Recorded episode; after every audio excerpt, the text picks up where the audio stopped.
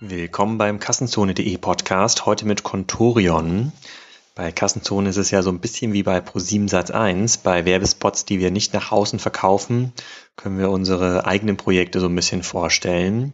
In diesem Fall ist das Spryker, das Unternehmen, was ich zusammen mit Project A vor zwei Jahren gegründet habe. Spryker ist eine Shop-Technologie, die sich an Unternehmen wendet, die ambitionierte Online-Projekte starten, ausgerichtet auf hohe Produktivität, Performance und Flexibilität. Im Wesentlichen geht es darum, eine sehr, sehr hohe IT-Produktivität zu erreichen und Projekte so aufzusetzen, dass man permanent ähm, an den Features und Functions im Live-Betrieb arbeiten kann und sich ähm, an den Marktanforderungen entwickelt, also das, was der Kunde will. Wir treffen da auf Unternehmen, die im Wesentlichen sagen, dass äh, ihnen das, was Magento, Hybris, Demandware und Co. bietet, nicht mehr ausreicht. Sie haben andere Anforderungen, speziellere Anforderungen. Es muss flexibler sein, es muss sich schneller entwickeln lassen ähm, und noch viel, viel dichter an die eigenen äh, Prozesse anpassen lassen. Und Contorion ist da, glaube ich, auch ein ganz, ganz gutes Beispiel. Ähm, Frederik sagt im Interview dazu ähm, gleich ein paar Sachen, aber es gibt natürlich andere Unternehmen wie Luma, Swine Black, Sirup und natürlich die diversen ähm, Vorgänger, die auf der Project A-Plattform schon gelaufen sind. Wer sich mit ähm, uns und dem Team unterhalten will, der ist herzlich eingeladen. Es gibt in den nächsten Wochen und Monaten verschiedene Events, bei denen wir Spriker vorstellen. Das ist einmal am 18. Oktober bei Envika in London, der Envika Supper Club. Dann gibt es noch in Frankfurt am 27. Oktober die One4 Customer Obsession, die ist auch kostenlos. Ist auch ansonsten ein super Programm dort vorhanden. Am 10. November die Ecomcar in Karlsruhe, am 24. November die das YouFirst Event in Zürich, da wird auch Sirup sprechen. Und am 30. November äh, präsentieren wir zusammen mit unserem Partner MediaWave Spriker einmal in München. Also wer sich immer schon mal gefragt hat, wie das mit Spriker funktioniert, was das für Projekte sind und was diese Projekte für Anforderungen haben, der ist da herzlich eingeladen, sich das mal anzuschauen. Alle anderen, die dazu keine Zeit haben, die können sich diverse Blogposts zu Spriker durchlesen und natürlich auf der Webseite www.spriker.com alle neuesten Infos ähm, runterladen. Die Events sind dort auch verlinkt. So, jetzt aber viel Spaß mit dem Interview zu contorion.de. Willkommen, Frederik, zum Kassenzone.de Interview. Heute zum Thema B2B Werkzeughandel Contorion.de. Hier auch bei den äh, Project A Portfolio Days, äh, ein paar Etagen äh, weiter tiefer. Ganz spezifisch in den Räumen vom Votum, äh, einer der ersten ähm, Spriker-Partner. Da nochmal vielen Dank an Votum. Aber bevor wir hier weiter Werbung machen, sag doch erstmal, wer du bist und was du machst. Ja, erstmal vielen Dank für die, für die Einladung, Alex. Ähm, ich bin Frederik, ich bin einer der drei Gründer von Contorion. Ähm, was machen wir? Wir sind ein E-Commerce äh, für Industrie- und Handwerkerbedarf. Also wir bieten alles an, was kleine mittelständische Handwerkerbetriebe brauchen, Industriebetriebe, angefangen von Werkzeugen, Elektrowerkzeugen, Handwerkzeugen über Arbeitsschutzartikel, äh, Befestigungstechnik, Schrauben, solche Dinge, äh, bis hin zu technische Chemie und vieles weitere ähm, haben im Moment, ich glaube, über 150.000 Artikel im Sortiment und bieten da eben alles ähm, für, für diese Zielgruppe an. Okay, dann sag doch mal ein bisschen was dazu. Wie seid ihr auf die Idee gekommen und ähm, also was macht diesen Markt für euch überhaupt so ähm, attraktiv? So schon mal als äh, Vorschau, was besprechen wir heute irgendwie für Themen? Also klar, wie funktioniert dieser Markt? Ja. Äh, müssen die alteingesessenen Schrauben- und Werkzeughändler jetzt ähm, Angst haben? Wie verhält sich es eigentlich mit Amazon? Ähm, wie technisch getrieben ist das ähm, Ganze? Du hast ja eben auf dem Portfolio der schon mal was gesagt, aber so, dass wir versuchen am Ende des Tages die Frage zu beantworten, kann das eigentlich jeder machen? Ne? Ist das sozusagen ist ein No-Brainer-Business mhm. äh, oder steckt da schon ein bisschen mehr ähm, dahinter? Ja. Genau, aber sag einfach, wie bist du überhaupt auf diese ähm, Idee gekommen mit also, Project zusammen? Also mein Mitgründer äh, Richard und ich, äh, wir haben beide so eine gewisse Verbundenheit zu dem Markt. Meine beiden Eltern sind Architekten und ich bin dadurch so ein bisschen auf dem Bau groß geworden. Richard ist es eher der, der Hintergrund, ähm, dass er Maschinenbau studiert hat und da eben sozusagen schon selber an der Werkbank gestanden hat. Ähm, und ähm, dann war es im Grunde genommen doch ein relativ analytischer Ansatz, dass wir uns diesen Markt angeguckt haben, der irgendwie A, sehr, sehr groß ist, was viele gar nicht wissen, der B, sehr, sehr fragmentiert ist. Denn? Also in, in, in Deutschland ähm, kann man den Markt so auf, auf 30 Milliarden ähm, Euro äh, schätzen, in Europa so knapp 130. Aber ähm, okay, aber also was ist euer Markt? Wenn, also Ja. wenn, wenn wir über Marktgrößen reden, dann reden wir zum Beispiel im, äh, weil wir es letztens hatten in dem Podcast über so Möbel und Living, ne? also Wohnmöbel, Accessoires, das sind so 40 Milliarden Endkonsumenten Marktumsatz. So, wie definierst du denn 30 Milliarden in dem Bereich, in dem ihr tätig seid?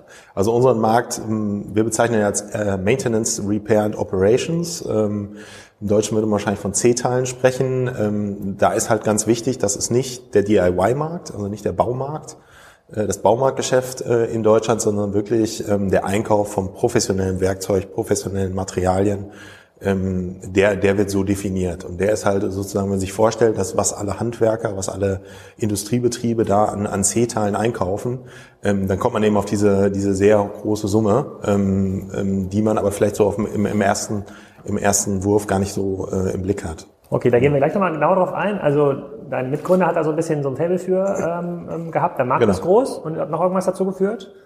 Genau, ist äh, sehr frag genau. Der zweite Punkt, also neben, neben der, dem Fakt, dass der Markt groß ist, ist der Markt sehr fragmentiert.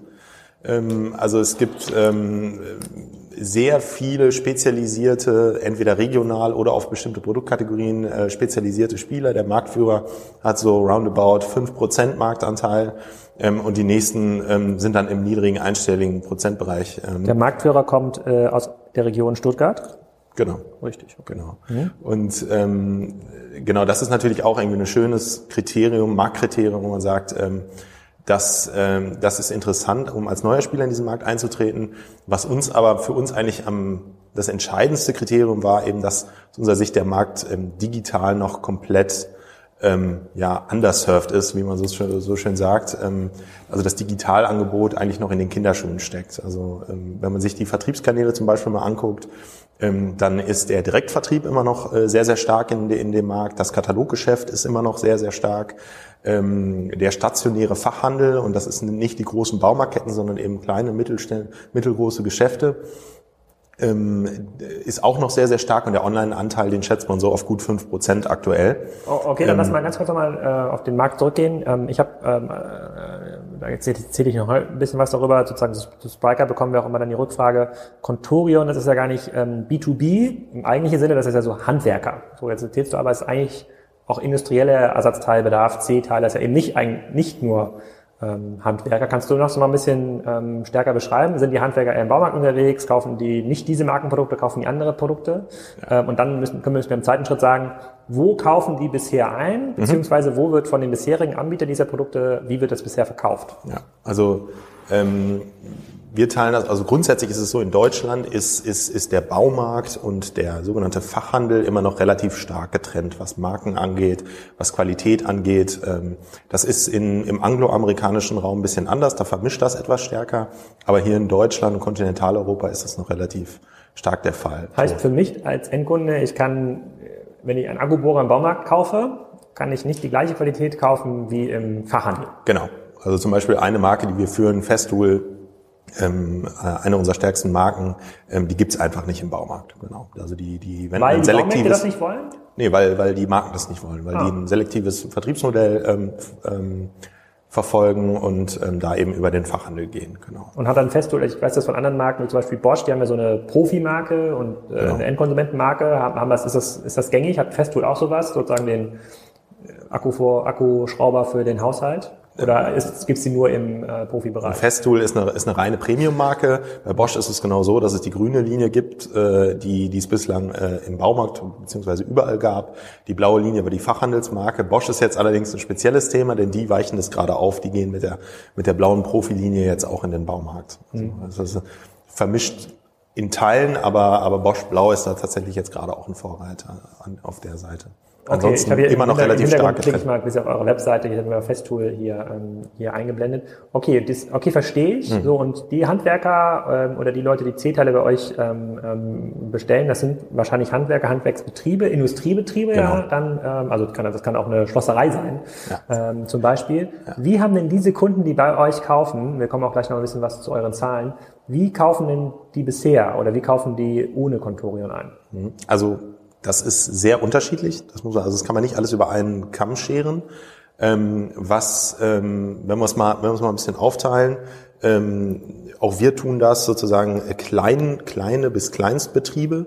Ähm, die kann man eigentlich so beschreiben, dass sie ein sehr stark ja, B2C-ähnliches Kaufverhalten aufzeigen. Ja? Also in der Regel kauft dort der Eigentümer da noch selber ein, äh, dementsprechend preissensibel ist er ähm, und in vielen Teilen passiert das äh, eben dann noch ähm, auf einer Wochenbasis, je nachdem wie der Planung. Wie viele Mitarbeiter geht das so? Das geht so bis ähm, bis fünf Mitarbeiter, drei, mhm. vier, drei, vier, fünf Mitarbeiter. Ähm, danach ähm, startet für uns eigentlich so ein, so ein mittleres Segment, wo, wo oft äh, entweder ist es die Assistentin oder eben dann schon bei größeren Betrieben ähm, es einen dezidierten Einkäufer gibt, der sich, der sich um, um das Thema kümmert. Ähm, und je größer der Betrieb wird, desto wichtiger werden eigentlich Prozesskosten. Also ähm, ist die Ware verfügbar? Ähm, wie aufwendig ist es, das Produkt zu finden, nachzubestellen etc. Ähm, und ähm, das sind im Grunde genommen eigentlich auch schon so die beiden ganz großen Stellschrauben. Äh, Prozesskosten auf der anderen Seite und Einkaufskosten auf der anderen Seite. Und dann die Gewichtung dieser beiden Faktoren, die ändert sich dann sehr individuell von Betrieb zu Betrieb. Ähm, je nachdem, was für eine Größe es sich handelt, das ist sicherlich ein wichtiger Einflussfaktor.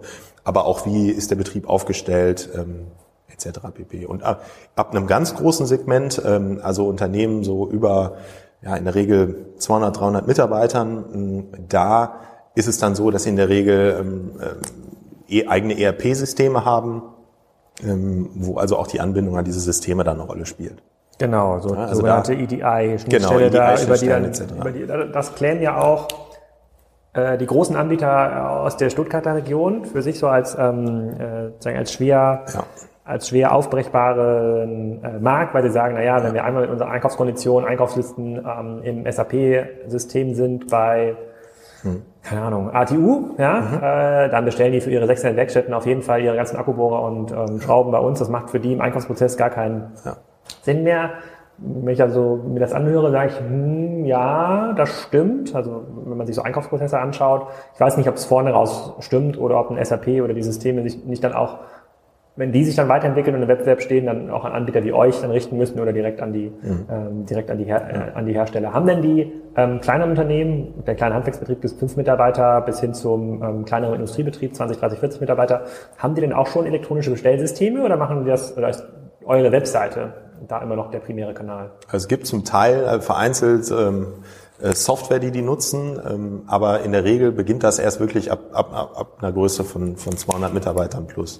Und was vielleicht nochmal wichtig ist, ähm, auch um Kontorion zu verstehen, ähm, wir kommen eigentlich, äh, also unser Kernsegment ist eben dieses, dieses Kleinkundensegment, da sind wir sehr, sehr stark, eben auch weil es so B2C nah ist und, und das hat uns am Anfang ein bisschen überrascht, wir sind auch sehr, sehr stark in diesem mittleren Segment. Hm. Das große Segment, die Großkunden, das Großkundengeschäft ist aktuell noch nicht unser Fokus. Ähm, da läuft sehr, sehr viel über Tenderverfahren, ähm, äh, ist dann in der Regel auch Margendruck. Was ist das? Tenderverfahren? Also wo, wo, wo einfach äh, Ausschreibungen ähm, stattfinden auf große Kataloge. Also wenn jetzt zum Beispiel DAX-Unternehmen da ähm, bestimmte Werkzeugkataloge ausschreibt, dann treten sozusagen große Anbieter dagegen an, die diese Bedingungen erfüllen können. Aber das ist jetzt nicht so ein margentechnisch ist ein wahnsinnig attraktives Geschäft und man muss eben genau diese elektronische Anbindung etc. alles sehr gut können. Ähm, und deswegen haben wir das erstmal für den, für den Anfang, für den Start jetzt ähm, ein bisschen ausgeklammert. Ähm, das ist nicht unser, unser, unser, unser Kernsegment. Okay, bevor wir noch so ein bisschen nachbauen im Bereich äh, Markt und äh, Sortimente, kannst du mal ein bisschen sozusagen Key Facts äh, äh sagen? Gibt es euch noch im nächsten Jahr sozusagen, macht ihr, seid ihr habt ihr schon die 100.000 Euro Umsatzmarke geknackt, ja. so ist das mehr als nur eine Webseite. Also wir sind äh, im, im Sommer 2014 gegründet worden und sind dann mit unserer ähm, mit unserer Webseite ähm, im August 2014 live gegangen, also jetzt gut zwei Jahre ähm, am Markt, ähm, sind mittlerweile über 100 Mitarbeiter, ähm, machen dieses Jahr einen signifikant äh, zweistelligen Millionenumsatz.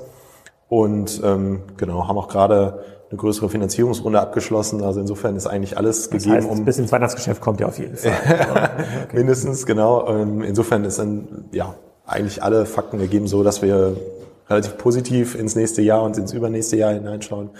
Ähm, und ehrlicherweise das Feedback aus dem Markt ist auch sehr positiv. Also alle sehen eigentlich und haben verstanden mittlerweile auch, dass diese 5% Online-Anteil mal auf mindestens irgendwie 25% in den nächsten zehn Jahren ähm, anwachsen werden. Dieser Markt ist gerade komplett im Umbruch und ich glaube, Kontoren hat sich mittlerweile als ganz guter ähm, Spieler ähm, ähm, etabliert auch und, und wird auch wahrgenommen so im Markt, ähm, dass wir da ja zumindest an der digitalen Front einer der Vorreiter sein können. Mhm. Aber ähm, wie war denn der Markt ohne euch strukturiert? Also klar, der Markt ist riesig, ne? also 30 mhm. Milliarden in C-Teile, ähm, das ist ja schon signifikant. Gab es da noch keine Webseiten, Online-Shops? Waren die nicht so gut? Äh, waren die teuer? War das in irgendwelche komischen, ich weiß noch, mit Stefan Grimm hat mir mal einen Podcast gemacht, äh, da ging es darum, äh, dass man sich als Kunde in solchen B2B-Shops oft so anmelden muss und dann was genau. runterlädt und dann so einen Fax zurückschicken muss, damit man die Preise bekommt.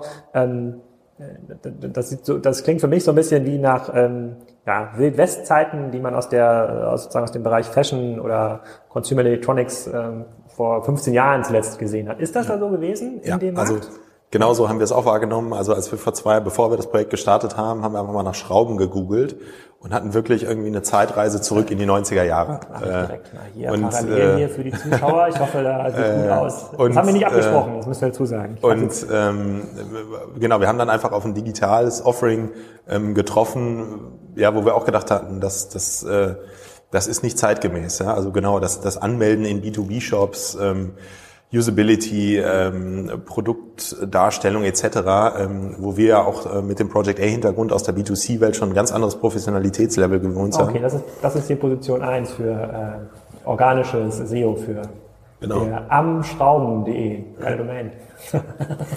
Okay, Genau. Okay, so sieht das aus, dieser Markt. So sieht der Markt aus, genau. Und da haben wir gesagt, sozusagen mit dem Wissen und der Kompetenz, der Digitalkompetenz aus dem B2C-Bereich, das zu übertragen auf den B2B-Markt ähm, und dann natürlich anzupassen auf die Zielgruppe ähm, mit den entsprechenden Features und Funktionalitäten, die es dafür braucht. Ähm, da haben wir halt eine Riesenchance gesehen. Okay, das führt ja direkt zur Frage, also wir kommen gleich nochmal zu den Bestellkanälen. Was ist denn euer USP oder Feature Set, was es für euch attraktiv, also was es für den Kunden attraktiv macht, bei, ähm, bei euch zu kaufen? Wenn man mal zurückdenkt, ähm, bei diesem Event von Salando, so 2008, 2010, als die es richtig geschafft haben, im Markt Fuß zu greifen, da war das das Thema Auswahl, ne? Convenience mhm. und sozusagen deutlich performantere Technologien auch. Mhm. Also die hatten einfach so ein Data Mining deutlichen Vorteil gegenüber den ähm, Ottos und Co. damals ähm, und auch gute Performance-Deals ähm, gemacht. Ähm, und die äh, in anderen Bereichen, im Bereich Möbel hat es ja noch nicht so geklappt. Ne? Da, die haben aber auch, so ein Home 24 sieht sich auch im Bereich Auswahl und Convenience B2C. Ähm, nicht so sehr im Bereich Preis, also zumindest habe ich das noch nicht so wahrgenommen. Wie seid ihr denn auf, aufgestellt? warum kauft der Fünf-Mann-Betrieb bei euch und nicht woanders? Also das erste ist tatsächlich auch äh, Sortimentstiefe und Sortimentsbreite. Mhm. Ähm, also wir haben irgendwie 100, über 150.000 Artikel im Sortiment. Äh, bei uns findet der Kunde ähm, alle Marken in verschiedenen Qualitätsabstufungen äh, und entsprechend unterschiedliche Ausführungen und das alles aus einer Hand. Das war schon mal sozusagen äh, ein erster USB zu sagen, wir wollen ein Angebot aggregieren. Das heißt, diesen anderen Shop, den wir gerade gemacht haben, am Schrauben.de, das waren dann vor allem so Nischenshops Nischen, für bestimmte genau. Sortimente. Genau.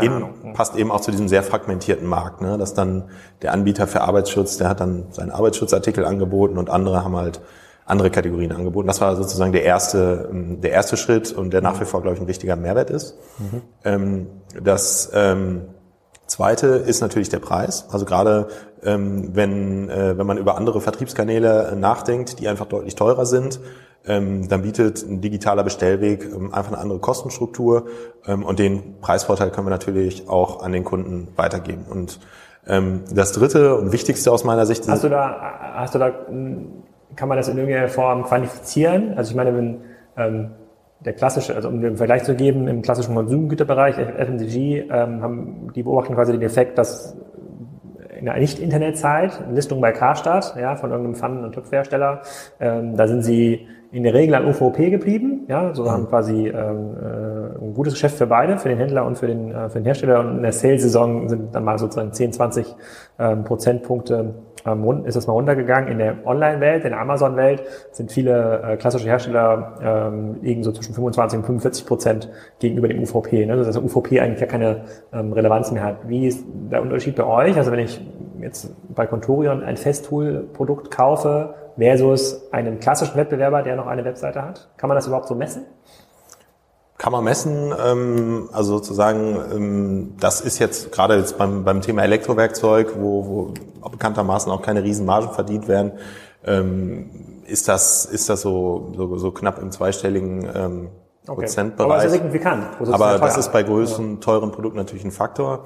Was da halt auch wichtig ist, ähm, nochmal zu verstehen, ist, dass es sehr abhängig von der entsprechenden Produktkategorie ist. Also ähm, dieser Preisvorteil jetzt im Bereich Elektrowerkzeug, der ist absolut gegeben ähm, und ähm, der ist auch wichtig, ähm, weil das für den Kunden relevant ist, wenn er online sucht. In anderen Produktkategorien, also jetzt mal das Beispiel Schrauben, Befestigungstechnik, da kommt eben das, das dritte Thema ähm, äh, zum Tragen, nämlich das Thema Prozesskosten.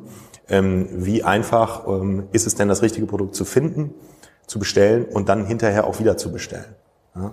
Ähm, weil da will der Kunde eigentlich, da ist es ihm jetzt nicht ganz so wichtig, ob das äh, Produkt jetzt nochmal 5% äh, teurer oder, oder günstiger ist, sondern es muss verfügbar sein, es muss da sein. Ähm, das äh, ist also auch nochmal wichtig zu verstehen in unserem Markt. Und da glauben wir halt mit unserem digitalen Angebot, ähm, das fängt an bei guten, guten Strukturierungen, Subfunktionen auf der Webseite. Ähm, Wie verfügbar sind die Produkte? Habt ihr ein eigenes Lager? Das ist unterschiedlich. Also ähm, Großteil unserer Produkte sind, äh, ist innerhalb von zwei Tagen lieferbar.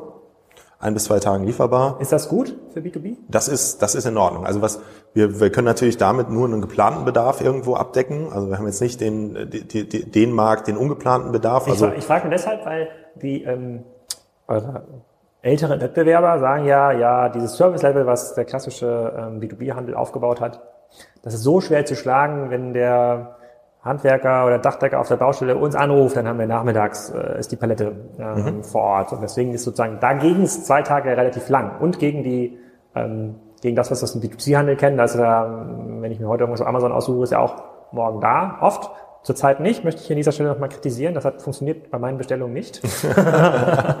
und, äh, äh, aber ähm, oder liegt das dann an den Produkten oder ist das bei den, ähm, wenn man jetzt irgendwas von so einem stationären, aus so einer stationären Kette bestellt, gilt das auch nur für eine bestimmte Anzahl Produkte? Also was wir gelernt haben, ist, dass ähm, eine ganz, ganz schnelle Lieferung oft gar nicht so entscheidend ist. Außer es handelt sich tatsächlich um einen, ähm, einen dringenden Fall, um, um ungeplanten Bedarf, wo man morgens auf der Baustelle merkt, man braucht noch Materialien.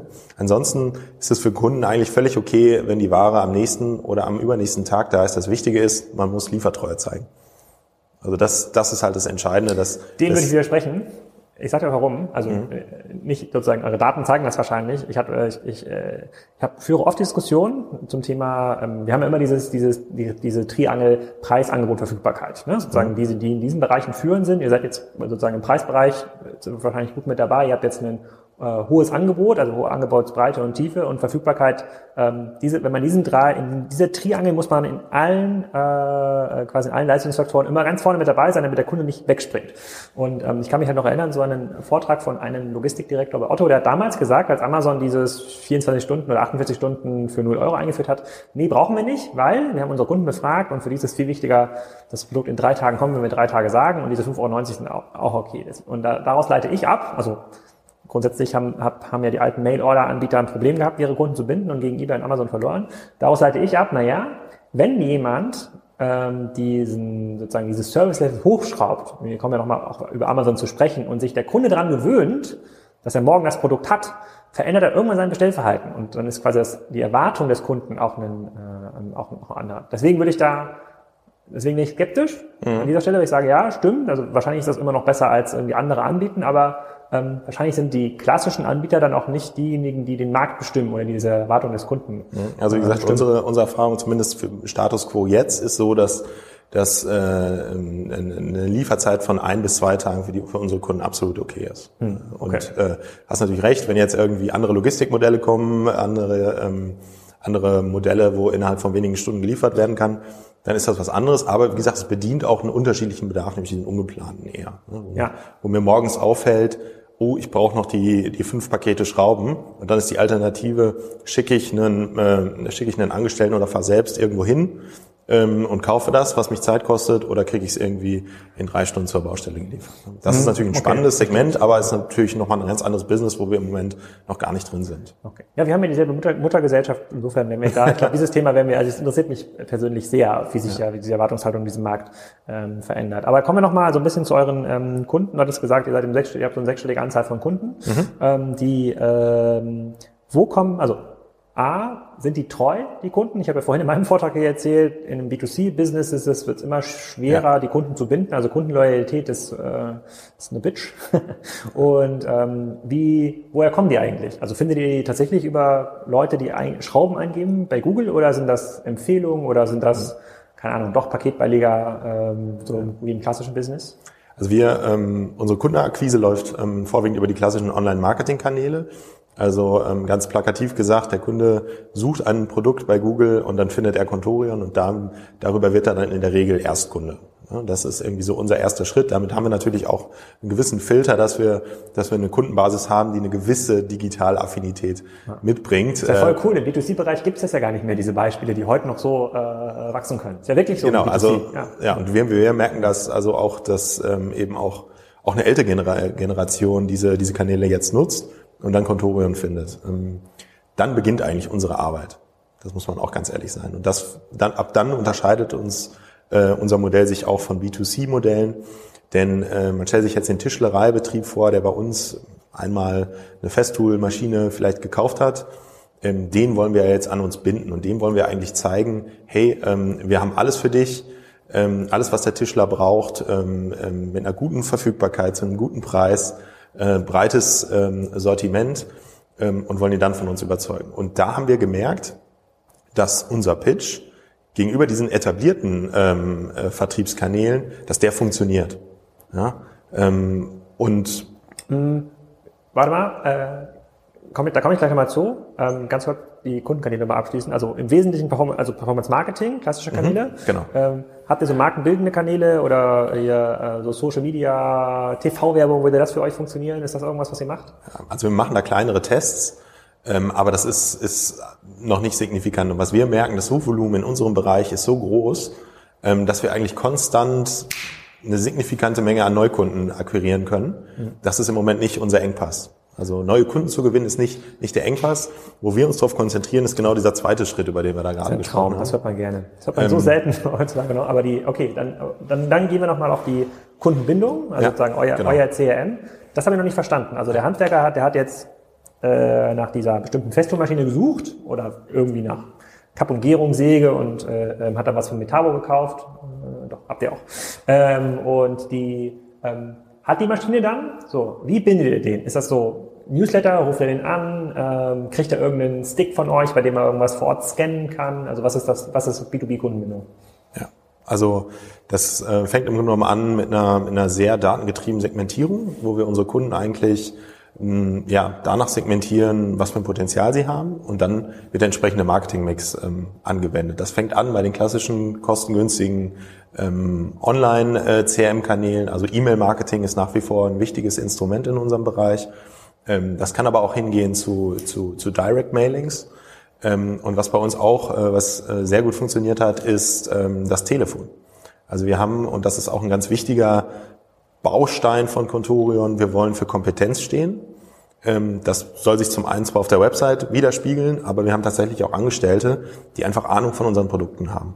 So, und das heißt, dann ähm, kann es halt sein, dass der Tischlereibetrieb auch mal von unserem äh, Mitarbeiter angerufen wird ähm, und der ihm dann einfach mal, der uns natürlich auch nochmal vorstellt, ihm nochmal erklärt, warum Contoro eine Alternative sein kann und ihm vielleicht auf sein Produktspektrum auf sein Produktspektrum, was er regelmäßig einkauft, einfach nochmal ein, noch mal ein Angebot macht, wo er dann, wo der Kunde dann vergleichen kann. Da gehen wir dann in dem Moment eigentlich in, erst in Konkurrenz mit den klassischen etablierten Offline-Spielern. Also Erstkundenakquise, im klassischen Online-Marketing mit der, gegen die Online-Konkurrenz. Im, äh, in der, im, Im CRM gehen wir dann eigentlich in die Konkurrenz mit den etablierten Spielern. Okay, bevor wir nochmal zur Online-Konkurrenz mit A kommen, die ähm, Ihr habt ja gerade einen, äh, ein stationäres Geschäft eröffnet und nährt damit natürlich wieder, das ist natürlich schwierig für mich bei diesen Vorträgen, nährt damit natürlich wieder die Hoffnung auf die Rückkehr und Rückbesinnung ja. des stationären ja. Handels. Jetzt sag mal, warum habt ihr das gemacht? Ja. ja und quält mich damit. Äh, Und was sind, das ist jetzt noch nicht so lange, ne? Seit ein paar genau. Wochen. Genau. Jetzt, ja, was äh, sind so die ersten Erfahrungen, was sind die Ziele da? Ja. Also ähm, wir haben das Ladengeschäft aus verschiedenen Gründen äh, eröffnet. Der wichtigste ist, dass wir näher an den Kunden herangehen wollen. Mhm. Also für uns ähm, ähm, wir machen das ja auch in der Online-Welt so, dass wir alles zunächst einmal verproben äh, mit dem Kunden, bevor wir es in irgendeiner Form ausrollen. Ähm, und da haben wir gemerkt, das persönliche Gespräch mit dem Kunden ist extrem wertvoll. Da können wir extrem viel von lernen. Ähm, und da ist natürlich unser, unser Ladengeschäft jetzt einfach ja, eine wahnsinnige Informationsquelle für uns. Das ist der erste wichtige Punkt. Der zweite wichtige Punkt ist, es ist natürlich ein Marketinginstrument. Ähm, und das müssen wir jetzt über die Zeit messen. Irgendwo so einem Randgebiet von Berlin, oder? Genau, in, in, in Steglitz, äh, Steglitz, gegenüber vom großen Baumarkt. Äh, ah, sehr klug. Genau, haben wir quasi den, den. Hat sich der Baumarkt bestimmt gefreut, dass Sie da sind. Das Fachhandelsgeschäft ja. eröffnet. Ähm, Genau, und äh, also genau, in zweiter Instanz ist es ein Marketinginstrument. Also für uns wird spannend zu sein, A zu messen, ähm, wie funktioniert Neukundenakquise über das stationäre Geschäft und die Kunden danach in den Online-Kanal ähm, zu lenken. Das ist, der, das ist die eine Richtung und die andere Richtung, die... Ah, okay, und dann spielt auch die Baumarktnähe eine Rolle, weil da sind ja potenziell auch ähm, eure Kunden, also sozusagen auch Kleinstbetriebe, Handwerker, die sich dort eindecken, die mal sagen, okay, Kontorien habe ich schon zwei, drei Mal gesehen, habe ich im Branding, hatte ich schon, habe ich mitbekommen, Schau ich da mal rein, die gibt's ja wirklich, ist, äh, die, die haben echte Produkte. Okay, das kann ich nachvollziehen. Das, dann macht ja so eine Baumarktnähe auch total viel, äh, total viel Sinn. Und genau. dann ist es ja, also Tarek sagt ja immer hier mit Edited, das ist so wie ein SEA-Kanal. Ja, genau. Ähm, ähm, für also, ihn, so seht ihr es dann auch? Das ist, genau, das ist ein wichtiger, äh, wichtiges Element, die, die, die Akquisefunktion, aber auch in der Kundenbindung. Und das haben wir eigentlich jetzt in den ersten Wochen am stärksten gemerkt, ähm, dass unsere Kunden in dieser Region sich wahnsinnig drauf gefreut haben auf die Öffnung des Ladengeschäfts ähm, weil es dann natürlich auch die Möglichkeit gibt, Produkte vor Ort, äh, Stichwort ungeplanter Bedarf, wird dann relevant. Ähm, also ich habe in der, in der, in, im Umkreis eine Baustelle, kann äh, zumindest auf meinen schnell drehenden Top-Produkten die Bedarfe dort vor Ort decken. Was habt ihr da für Produkte? Oder wie groß der Laden? Wir haben im Grunde genommen die, die ähm, wir haben da 600 Quadratmeter, das heißt, sind nur die absoluten ähm, ja, Rennerprodukte. Plus Lager? Oder? Plus, plus, noch ein, plus noch ein Lager dazu, genau. Ähm, damit können wir natürlich nicht unser, unser Sortiment, was wir online anbieten, abdecken, aber die, die Kernprodukte sind vorhanden. Und man kann natürlich dann in einem zweiten Schritt auch wieder Stichwort Kundenbindung ähm, Logistikkonzepte verproben. Ja, also Stichwort äh, Abholung im Shop, Stichwort äh, Belieferung ähm, am Same Day etc. pp. Das heißt, ja, insgesamt gut, um das, er, er werde das niemals Multichannel nennen, dann, um das, äh, fein. um das, um das sozusagen auf den Punkt zu bringen, für uns ist es ein, ein, ein, ein ganz wichtiger Test einfach, wo wir wahnsinnig viel lernen können. Ähm, das werden wir uns anschauen und dann werden wir entscheiden, ähm, ja, was sozusagen die nächsten Schritte sind. Okay, aber wenn, also wenn diese beiden Sachen aufgehen, also Market, also Neukundengewinnung, das finde ich schon, das ist eine ziemlich schlaue Strategie, finde ich. Ähm, das heißt jetzt aber nicht, dass ihr automatisch äh, so eine krasse Distribution äh, fahrt stationär irgendwann mal, äh, wie das jetzt der äh, eure alten Vorbilder ähm, tun. Also das, das hätte ich dann zum Beispiel nicht verstanden. Jetzt zum Thema Neukunden, das finde ich sehr schlüssig, insbesondere wenn vielleicht günstige Flächen zur Verfügung stehen äh, und das Thema Logistikkonzepte ist auch äh, macht auch extrem viel Sinn. Okay, ähm, was sozusagen ein bisschen zur also Kundengewinnung haben wir, Kundenbindung ähm, haben wir auch. Und das ist ja immer so, eine, so der dritte Frageblock, so im Thema Kundenentwicklung und auch Margenentwicklung. Ähm, sieht man ja bei allen klassischen B2C-Shops ja auch das Thema Vertikalisierung. Ne? Mhm. Ne? Also machen ja auch die Unternehmen mit B und W im Markt. Ähm, da gibt's ja dann ganz viele Kapp- und Gärungswegen, da könnte ja Contorion draufstehen. So, und das hat immer hat so zwei Aspekte aus meiner Sicht. Auf der einen Seite ist das, ja, könnte Marge erhöhen, weiß ich nicht, bei so teuren Produkten. Also kann ich mir eher dann, hier hinter, hinter dir sehen wir solche Kreissägen, also so bei trivialen Produkten vorstellen. Auf der anderen Seite ähm, seid ihr jetzt wahrscheinlich auch ein spannender Partner für diese ganzen Marken, weil ihr irgendwie da ein bisschen Dampf reinbringt und auch eine Alternative zu Amazon darstellt. Ähm, hast du dazu eine Meinung oder kann, kannst du dazu überhaupt eine äußern? Ja, also ähm, da ist wiederum, glaube ich, der Vergleich zu Zalando gut, denn ähm, wir arbeiten sehr erfolgreich mit großen Marken zusammen, die vernünftig und qualitativ hochwertig dargestellt werden wollen im Internet. Und da bieten wir aktuell einfach eine sehr gute Möglichkeit, ähm, dass man ähm, solche Fachhandelsmarken über uns ähm, sag ich, auf einem sehr professionellen Niveau und in, und das ist uns wichtig, in enger Abstimmung mit den Herstellern darstellen kann. Also wir haben einen extrem engen Draht zum Beispiel zu Festool tauschen uns extrem eng mit denen aus, weil das ist in unserem Interesse, dass die Produkte so dargestellt werden, wie Festool das auch möchte. Mhm. Das heißt, da bieten wir diesen Marken ein Stück weit eine Plattform und auf der anderen Seite ist auch in unserem Markt das Thema Eigenmarke gang und gäbe, ähm, ist dann ja auch bei Zalando irgendwann ein Thema geworden. Ähm, das, das ist jetzt nicht, noch frei, müsst ihr mal gucken.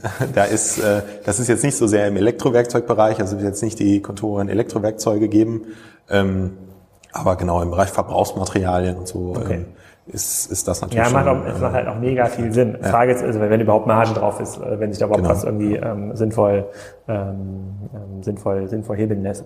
Ähm, vielleicht nochmal so ein, äh, Amazon hatten wir jetzt so ein, zwei Mal so am, am, am Rande genannt. Ich sozusagen, mhm. ich kann mir halt also ich sehe da auch wieder verschiedene Aspekte. Das eine ist, grundsätzlich richtet sich Amazon jetzt immer äh, stärker auch aus dem B2B-Markt ähm, mhm. auf. Die sagen ja selber, sie fügen in den USA pro Quartal 100.000 Kundenaccounts äh, dazu, also Amazon Industries, ähm, was ja schon eine erhebliche Anzahl ist und kommen jetzt auch stärker nach Europa. Auf der anderen Seite könntet ihr aber wieder ähm, selber das, also ob das eine Markenentwicklung ist oder als ähm, Schnittstelle für die Hersteller, könnt ihr selber dieses Business für euch opportun, ähm, opportun nutzen, weil ich ja auch sehe, ähm, deswegen frage ich mich halt, wo euer Traffic herkommt Ich freue mich so, dass das für euch mit Google äh, ähm, funktioniert. In, Im klassischen B2C-Segment, im klassischen Konsumgüterbereich für, für Endkunden, ähm, gibt es halt die Suchanstiege über Google gar nicht mehr so stark. Das fängt halt bei Amazon an. Ne? Und was passiert eigentlich dann? Also wenn ähm, ich kann mir schon vorstellen, dass auch der, der, der Handwerker mit dem Fünf-Mann-Betrieb, dass der auch, auch mal bei Amazon nach dem Festtool-Produkt ähm, sucht, steht der dann direkter Konkurrenz? Kannst du es heute, da gibt es irgendwie so ein positives Momentum, was du für dich äh, nutzen kannst. Ich glaube, argumentatorisch ist es, habt ihr das gewonnen. Ne? Sozusagen Amazon ist immer der schlechte, böse, äh, Margen kaputtmachende, so, das ist, glaube ich, easy, da Kooperationen äh, einzugehen. Aber könnt ihr es auch für euch nutzen? Ja, also ich, äh, also vielleicht fangen wir mal so an. Grundsätzlich ist und wird Amazon ein, ein starker Konkurrent sein. Ähm, die Frage ist, ähm, schaffen wir es, wie es auch Zalando geschafft hat, in ihrem Vertical, also für eine bestimmte Zielgruppe, das bessere Angebot zu bauen. Also so wie Zalando es geschafft hat, für ähm, junge, ähm, fashion-interessierte Frauen ein, ein, ein, sehr, sehr interessantes und, und gutes Shopping-Erlebnis zu schaffen, schaffen wir das für den Handwerker. Wir glauben, sind ganz oder, stark... Oder, oder für mich. Ich gehöre nicht in diese Beschreibung. also, also und da ist, da ist die Frage, ähm, ähm, das fängt zum, das fängt beim Sortiment an, ja, wo wir glaube ich in einer sehr guten Position aktuell sind, dass wir einfach ähm, eine sehr gute Beziehung zu den großen Marken aufgebaut haben. Ähm, das äh, geht über zum Thema ähm, Usability auf der Seite, Funktionalitäten für die Zielgruppe.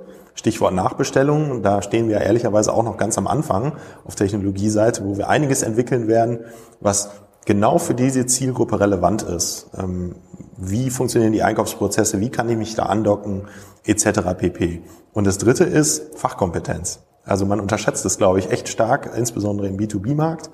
Ähm, wir merken gerade, das Telefon spielt an bestimmten Punkten in der Customer Journey einfach noch eine sehr, sehr wichtige Rolle.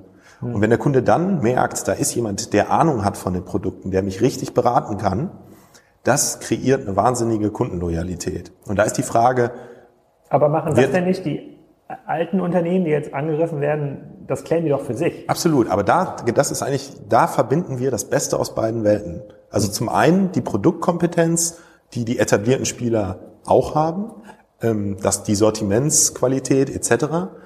Äh, mit der Digitalkompetenz auf der anderen Seite. Das bringen wir zusammen, ähm, so wie es Zalando im Modemarkt im Grunde genommen auch gezeigt hat. Ja. ja. Und da glauben wir, ist da, diese Kombination, da glauben wir sehr stark dran, mhm. dass man für, für dieses, für dieses Vertical ähm, ein gutes Angebot schaffen kann, was sich dann auch differenziert zu Amazon.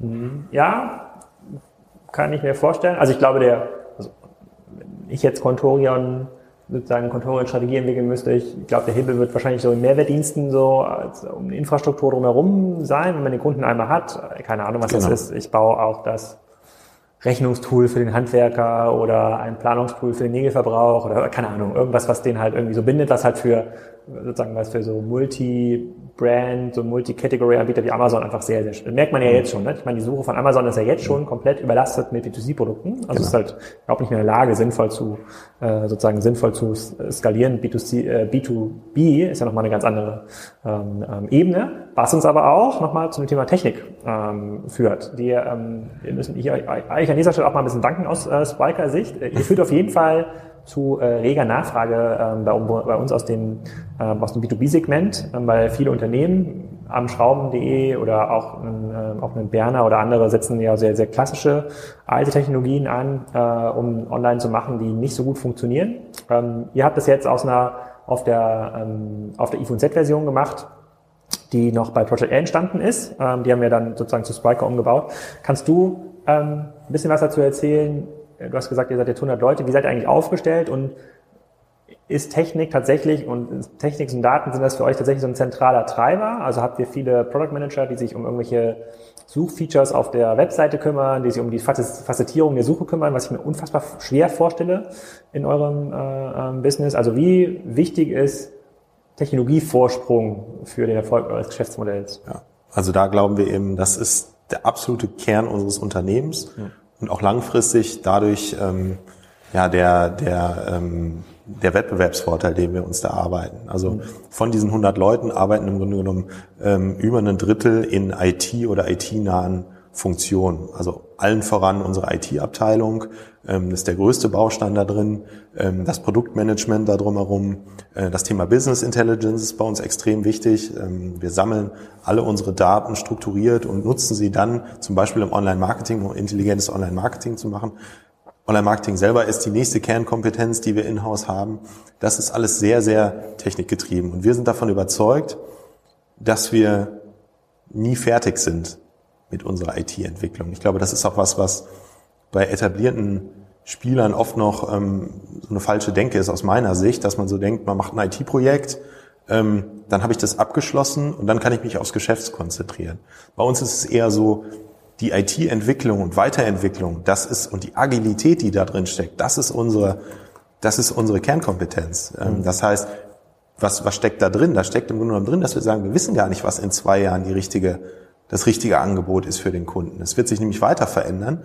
Wir müssen nur schnell genug sein und nah dran am Kunden sein, um uns darauf einzustellen.